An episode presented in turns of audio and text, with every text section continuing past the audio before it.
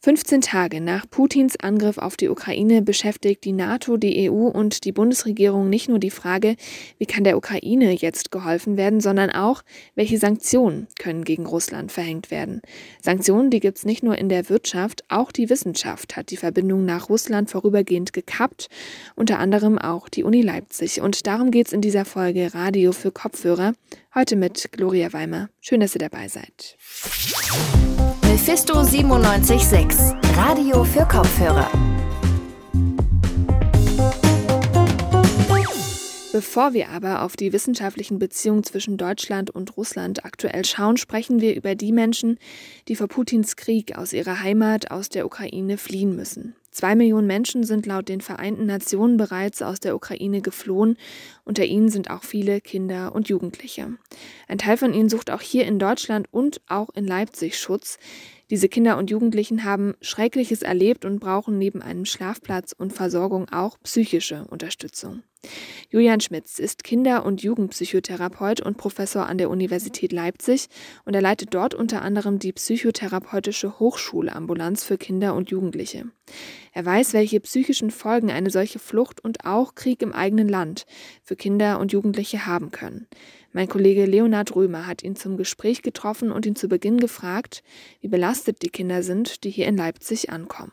Ja, die Kinder und Jugendlichen, die im Moment aus der Ukraine fliehen, sind in einer ja, ganz extremen Situation. Viele von ihnen haben zu Hause Krieg miterlebt und mussten Hals über Kopf mit ihren Müttern häufig, ohne die Väter, die ja in der Ukraine bleiben, jetzt alles zurücklassen unter Kriegsgefahr, unter Gefahr für Leib und Leben, haben sich in eine Situation begeben, in der sie auch nicht wissen, was auf sie zukommt, also die Reise ins Ungewisse und ähm, sind durch diese Flucht im Moment natürlich sehr stark belastet.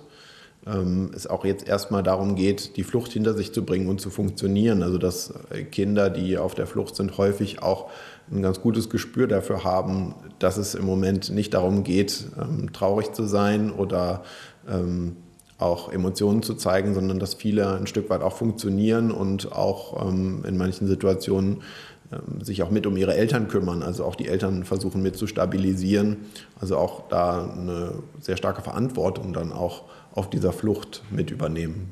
Welche psychotherapeutische Hilfe brauchen Geflüchtete?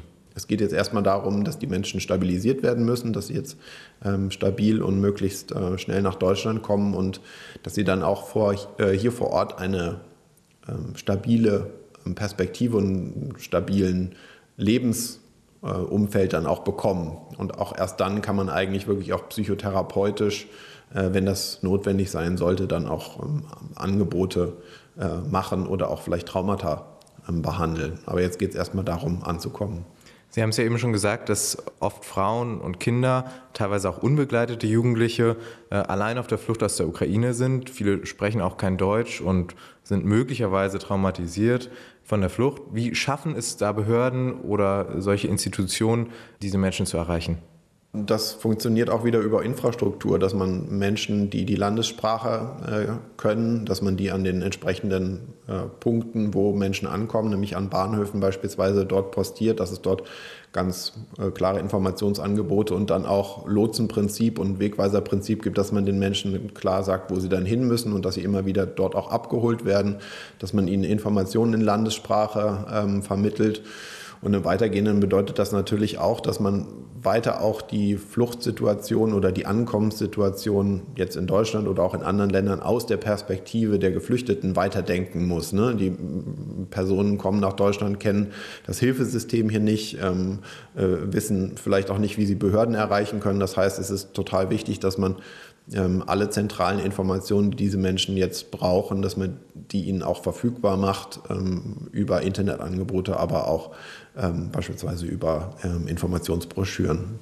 Die psychotherapeutische Hochschulambulanz, für die Sie arbeiten, hat ja auch ein Hilfsangebot für aus der Ukraine geflüchtete Kinder und Jugendliche angekündigt. Wie ist da der Stand der Planung oder wie kann man sich sowas dann vorstellen?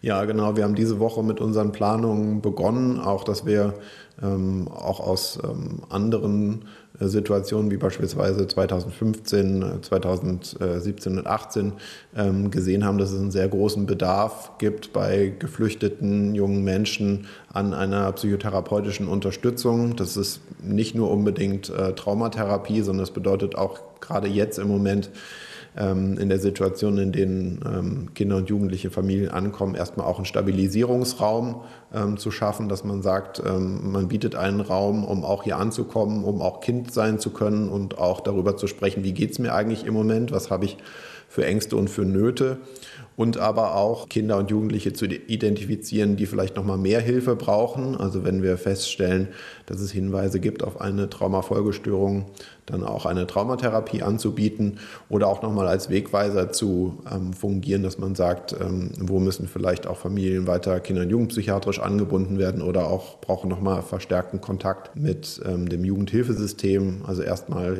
mit diesem Gruppenangebot, was wir im Moment ähm, mit Hochdruck äh, planen, dort einen, Anfangspunkt auch ähm, zu finden. Es dauert in Deutschland ja generell oft lange, einen Therapieplatz zu finden. Besonders jetzt auch mit der Corona-Pandemie hat das das ja nochmal verstärkt. Wie schafft man es, da jetzt schnell Ressourcen zu schaffen und gibt es vielleicht eine Möglichkeit, die danach auch aufrechtzuerhalten? Ja, das ist ein sehr wichtiger Punkt, ein sehr, sehr großes Thema. Das ist auch medial ja immer wieder ähm, im Moment in der Öffentlichkeit. Wir haben gerade auch dazu eine Studie gemacht, in der wir bundesweit Daten erfasst haben, nochmal zu den Wartezeiten bei Kindern und Jugendlichen, Psychotherapeutinnen und Psychotherapeuten. Und da zeigt sich sehr deutlich, dass bereits vor der Pandemie haben sehr lange Wartezeiten auf einem Psychotherapieplatz bestanden, dass diese Wartezeiten sich jetzt in der Pandemie verdoppelt haben. Und man muss doch auch pessimistisch sein, ob die geflüchteten jungen Menschen, die jetzt nach Deutschland kommen und ähm, psychotherapeutische Unterstützung brauchen, diese auch zeitnah bekommen, weil wir sehen, dass das äh, Versorgungssystem äh, so beansprucht ist äh, wie nie. Es gibt Wartezeiten von mehreren Monaten. Das heißt, genau wie Sie sagen, man muss jetzt Konzepte entwickeln, wie wir trotzdem ähm, den Menschen, die psychisch belastet sind, helfen können. Da ist nochmal wichtig zu sagen, es gibt genug Psychotherapeutinnen und Psychotherapeuten auf dem Markt. Also das äh, Problem, was wir in anderen Bereichen haben, dass nicht genug Fachkräfte da sind, das äh, existiert hier nicht, sondern es geht darum, dass diese Menschen dann in Institutionen ähm, psychotherapeutisch behandelt werden können. Und dafür müssen wir Stellen schaffen oder auch Kassensitze schaffen. Und äh, das ist das, was ganz, ganz dringend äh, notwendig ist jetzt. Das sagt Julian Schmitz. Er ist Kinder- und Jugendtherapeut und Leiter der psychotherapeutischen Hochschulambulanz der Uni Leipzig. Dort sollen geflüchtete Kinder und Jugendliche aus der Ukraine eine kostenlose Therapiemöglichkeit bekommen. Die Familien und Kinder, die hier ankommen, sind also in vielen Fällen traumatisiert. Das erfordert natürlich auch einen sensiblen Umgang mit den Menschen. Das hat Julian Schmitz uns nochmal im Nachgespräch erzählt.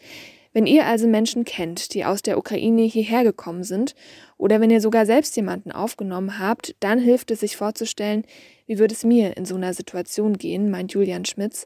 Sein Tipp, gezielt auf die Menschen zugehen und Angebote, zum Beispiel zum gemeinsamen Spielen oder Essen machen, und den Menschen zeigen, dass sie hier willkommen sind. Das hilft in so einer Situation schon.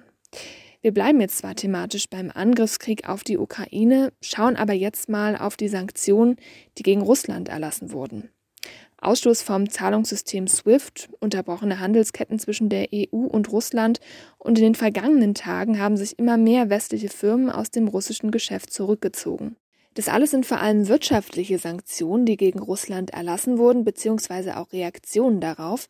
Aber auch diplomatische Beziehungen und auch die Wissenschaft und Universitäten sind betroffen und müssen sich jetzt die Frage stellen, wie sie auf Putins Angriffskrieg reagieren.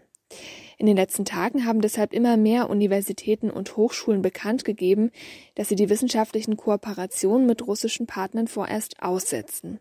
Die Uni Leipzig ist eine von ihnen. Auch sie sieht kurzfristige Einschränkungen in den wissenschaftlichen Beziehungen und auch im Austausch mit russischen Partnern als unvermeidlich. Ich bin jetzt verbunden mit meiner Kollegin Merle Feensen.